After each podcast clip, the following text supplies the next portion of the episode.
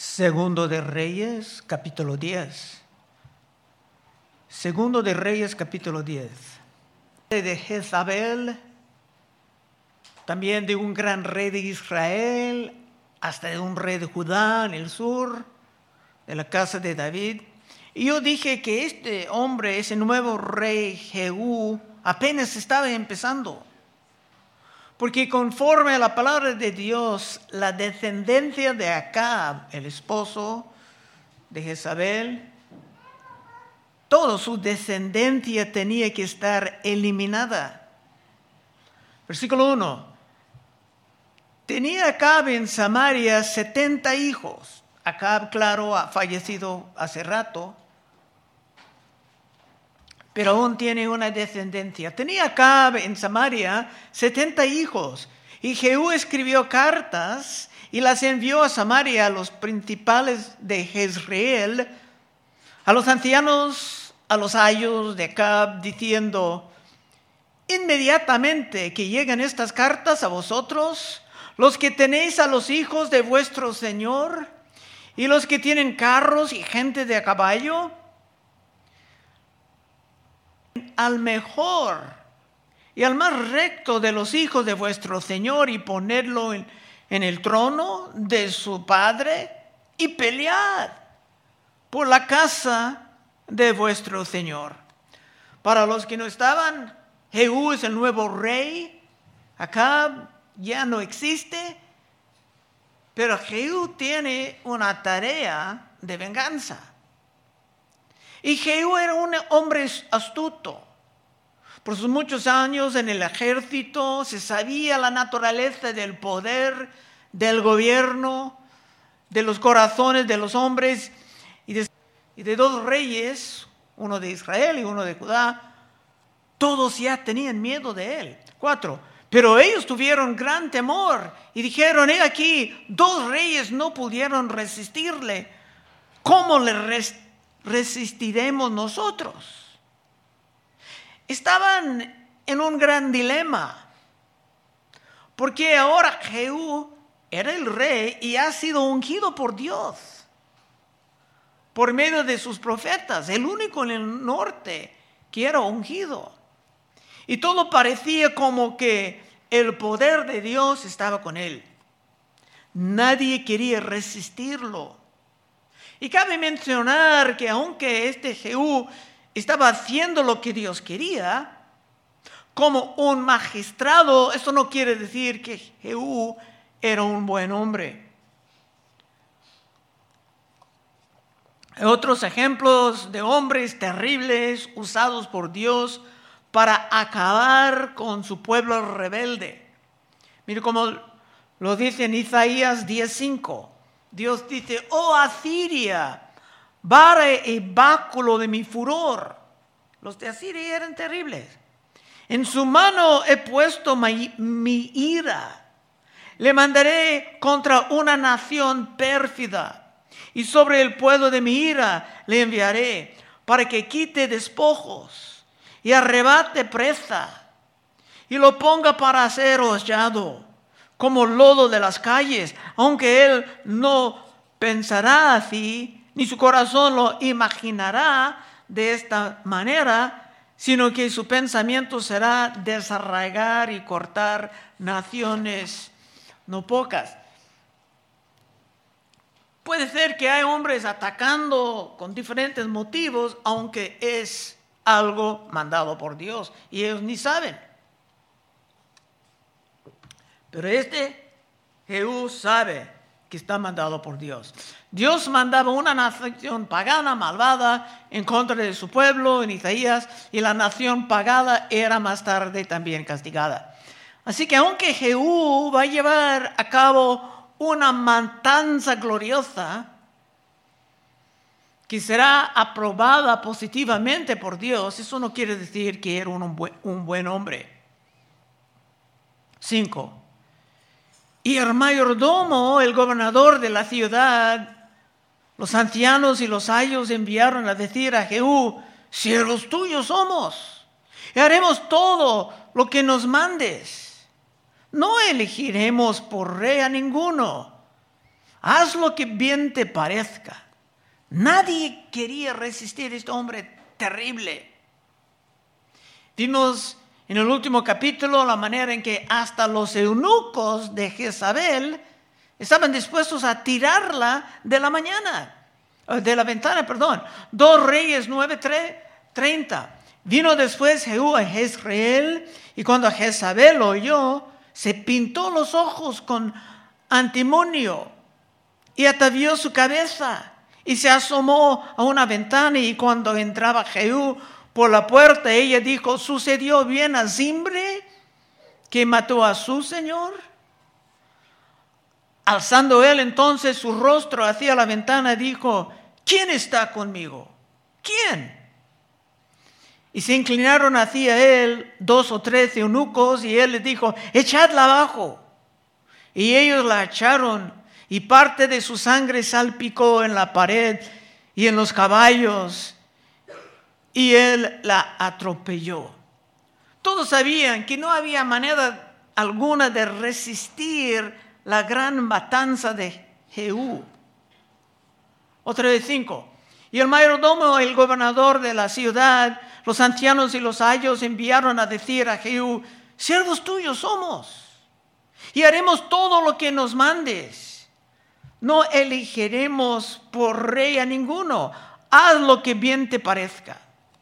Él entonces les escribió la segunda vez, diciendo, si sois míos y queréis obedecerme, tomad las cabezas de los hijos varones de vuestro Señor y venid a mí mañana a esta hora a Jezreel. Y los hijos del rey, setenta varones, estaban con los principales de la ciudad que los criaban. Puede ser que hay niños pequeños entre ellos. Y era un poco ambiguo lo que mandaba aquí. Cuando dice manda las cabezas, una manera de interpretarlo pudiera ser mandar a los más encargados.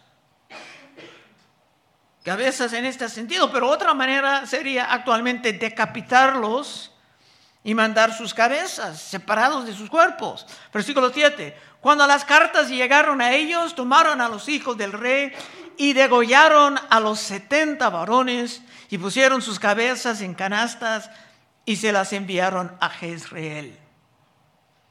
Se interpretaron el mandato así. Y era otro aspecto de la matanza gloriosa. 8. Y vino un mensajero que le dijo las nuevas diciendo, han traído las cabezas de los hijos del rey. Y él le dijo, ponedlas en dos montes a la entrada de la puerta hasta la mañana. Jehú era experto en el arte de la manipulación. Casi parece como que estaba disfrutando todo esto. 9. Venida la mañana salió él y estando en pie a todo, todo el pueblo, vosotros sois justos. He aquí yo he conspirado contra mi Señor y he dado muerte, pero ¿quién ha dado muerte a todos estos? ¿Cuál es el punto? Es que el nuevo rey deseaba dar la impresión de que no era solamente él, sino otros que estaban detrás de la gran matanza. Por esto el temor en el pueblo era cada vez más amplificado. 10. Sabed ahora que de la palabra de Jehová, que Jehová habló sobre la casa de Acab, nada caerá en tierra. Y que Jehová ha hecho lo que dijo por su siervo Elías. Esto era cierto pero aunque Jehú pudo tirar a todos lados la palabra de Dios, esto no quería decir que era un hombre que sinceramente honraba la palabra de Dios. 11. Mató entonces Jehú a todos los que habían quedado de la casa de Acab en Jezreel a todos sus príncipes, a todos sus familiares y a todos sus sacerdotes, hasta que no quedó ninguno. Y hermanos, por escenas como esta, Hay algunos que prefieren ni estudiar tanto el Testamento Antiguo de la Biblia. Pero veremos más tarde que Dios va a responder positivamente a todo esto. Es que para los que han servido al ídolo horrible de Baal, los que han levantado a una hechicera como Jezabel a una posición de autoridad en el país, esto era lo que merecían. Es muy claro en el texto. Y es también un dibujo de lo que espera el mundo bajo el juicio insoportable de Cristo Jesús. Dice en Isaías, 63, 3, he pisado yo solo el lagar, y de los pueblos nadie había conmigo, los pisé con mi ira, y los hollé con mi furor, y su sangre salpicó mis vestidos y manché todas mis ropas. Y en el libro de Apocalipsis hasta se hablan de la ira del cordero. No se piensa de un cordero con ira, pero en Apocalipsis 6:15. Y los reyes de la tierra, y los grandes, los ricos, los capitanes, los poderosos, y todo siervo y todo libre se escondieron en las cuevas entre las peñas de los montes. Y decían a los montes y a las peñas, caed sobre nosotros y escondednos del rostro de aquel que está sentado sobre el trono y de la ira del Cordero, hablando de Cristo. Porque el gran día de su ira ha llegado y ¿quién podrá sostenerse en pie? Cuando Dios está juzgando, la matanza puede estar completa, aunque no es nada placentera para Dios. Es justa, pero no es lo que Dios quiere hacer. Ezequiel 33, 11. Vivo yo, dice Jehová el Señor, que no quiero la muerte del impío, sino que se vuelve el impío de su camino y que viva. Volveos, volveos de vuestros malos caminos, porque moriréis, oh casa de Israel. En otro lugar dice que el juicio es la obra extraña de Dios porque normalmente prefiere la misericordia. Isaías 28, 21, porque Jehová se levantará como en el monte de Perazim, como en el valle de Gabaón, se enojará para hacer su obra, su extraña obra. Y para hacer su operación, su extraña operación. Para Dios es algo incómodo para Él. No es lo que Él prefiere, pero cuando es necesario lo hará. Continuando en nuestro texto, versículo 12. Luego se levantó de ahí para ir a Samaria. En el camino llegó a una casa de esquileo de pastores y halló allí a los hermanos de Ococías, rey de Judá. Es alguien del sur, de la casa de David. Y le dijo, ¿quiénes sois vosotros? Y ellos dijeron, somos hermanos de Ococías y hemos venido a saludar a los hijos del rey y a los hijos de la reina. Estos son otros de la descendencia de David, pero como hemos visto, las familias eran bien mezcladas. Y la influencia de Jezabel ha contaminado casi todos. Y estos tampoco tenían protección alguna. 14. Entonces él dijo, prendedlos vivos. Y después que los tomaron vivos, los degollaron junto al pozo de la casa del esquileo. 42 varones, sin dejar ninguno de ellos. Es un capítulo de matanza tras matanza. Y como dije, Dios va a dar su aprobación de todo esto. 15. Yéndose luego de ahí se encontró a Jonadab. Dice, Jonadab es una persona interesante. Jonadab, hijo de Racab. Y después que hubo saludado le dijo, ¿es recto tu corazón como el mío es recto con tuyo? Y Jonadab dijo, lo es. Pues que lo es, dame la mano. Y él le dio la mano, luego lo hizo subir consigo en su carro y le dijo, ven conmigo y verás mi celo por Jehová. Y lo pusieron pues en su carro. ¿Quién es Jonadab? Jonadab viene de la descendencia del suegro de, de Moisés. El hombre tiene una historia interesante, su familia tenía una gran reputación. Hay muchos sobre ellos en Jeremías, como Dios hablaba de ellos porque obedeciendo a este hombre, Jonadab, ninguno de ellos tomaba vino, ni vivían en edificios, se vivían en tiendas. Y siempre obedecían a Jonadab y Dios dijo, ¿cómo es posible que estos obedecen a su padre? Ustedes no me obedecen a mí. Hay mucho de esto en el libro de Jeremías. En fin, los recabitas y ese hombre de Jonadab, su líder, tenía gran reputación por su santidad, por su separación, su capacidad de vivir en la obediencia, lejos de la vanidad, las vanidades de este mundo. Y con ese hombre a su lado en el carro, Jehú pudo ampliar su credibilidad como siervo de Dios, aunque era al mismo tiempo un gran manipulador. 17.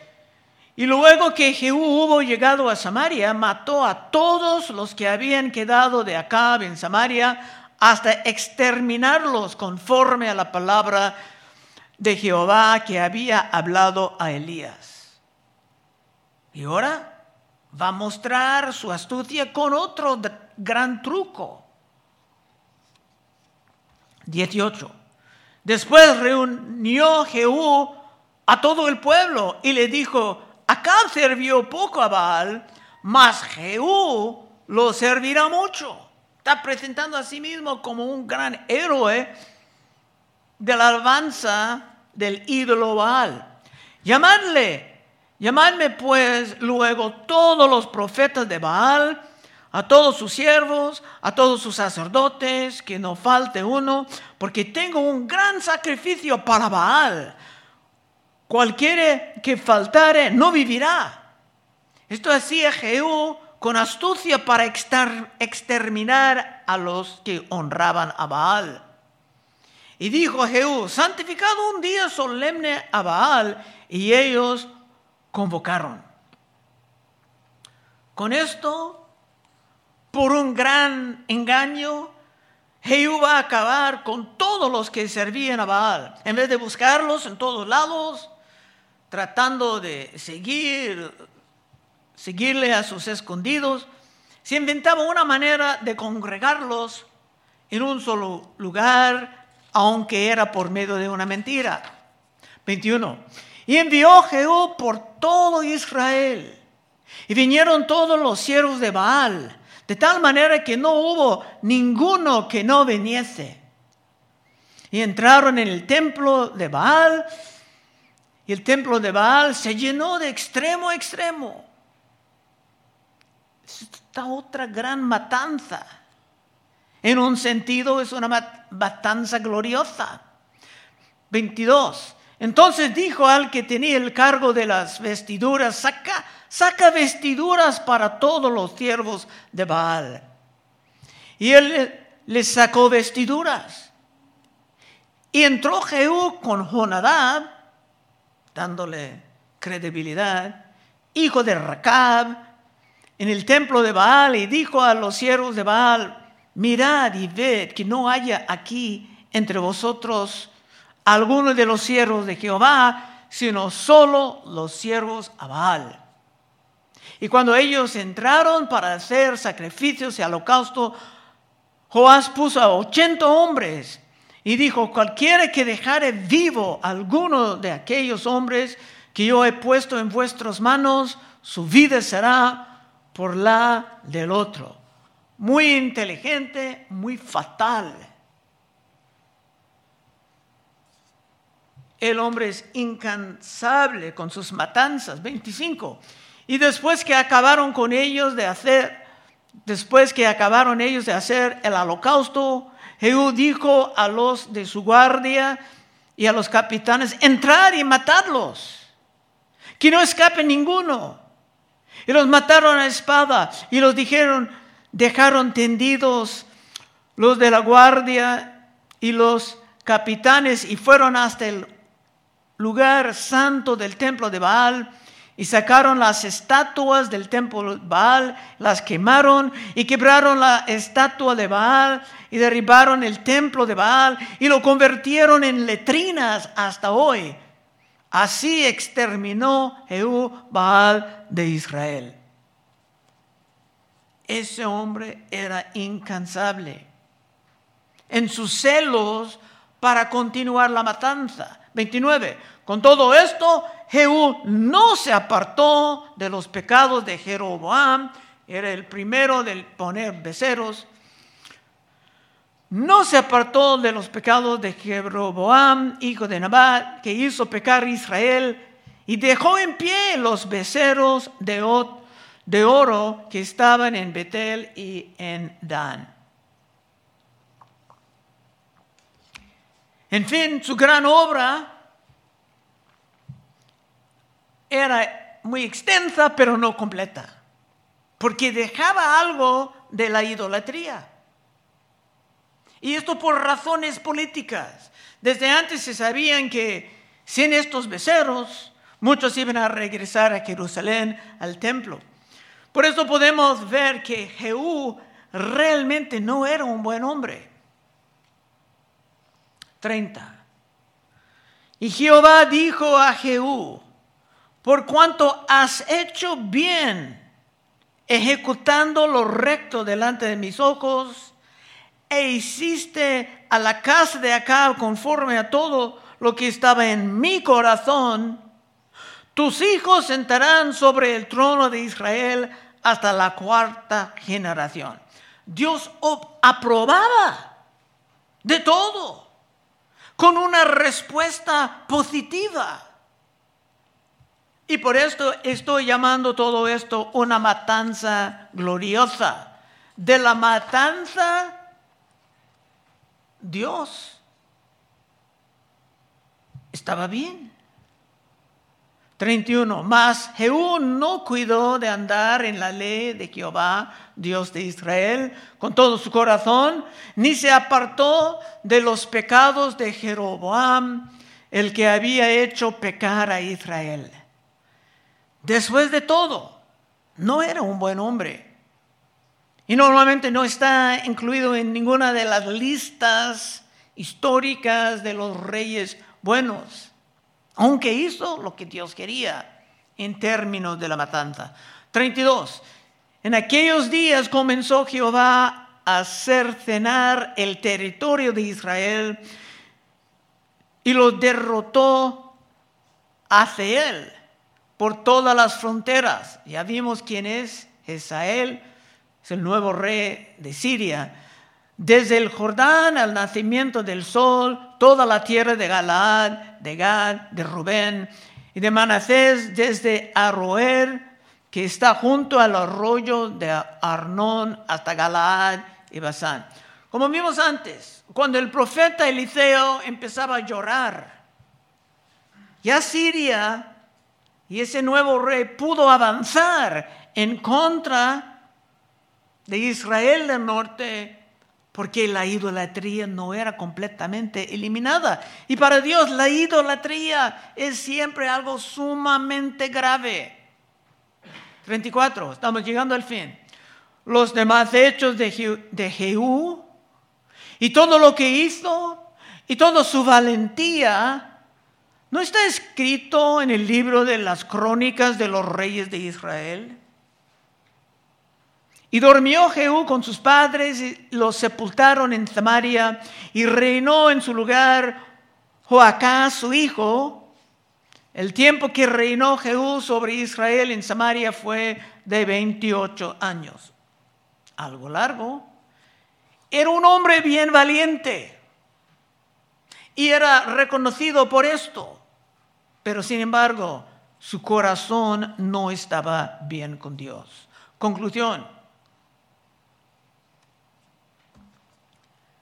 Las matanzas de este capítulo eran horribles, pero necesarias para satisfacer la justicia de Dios. Podemos ver por la manera que Dios respondía. Y de la misma manera, los sufrimientos de Cristo en la cruz y aún antes eran horribles, pero también necesarios para satisfacer la justicia de Dios para ti y para mí. Y si tú quieres vivir con la confianza de que estás bajo la sangre preciosa de Cristo, siempre justificado, protegido de los juicios que en diferentes partes del mundo ahora llegan.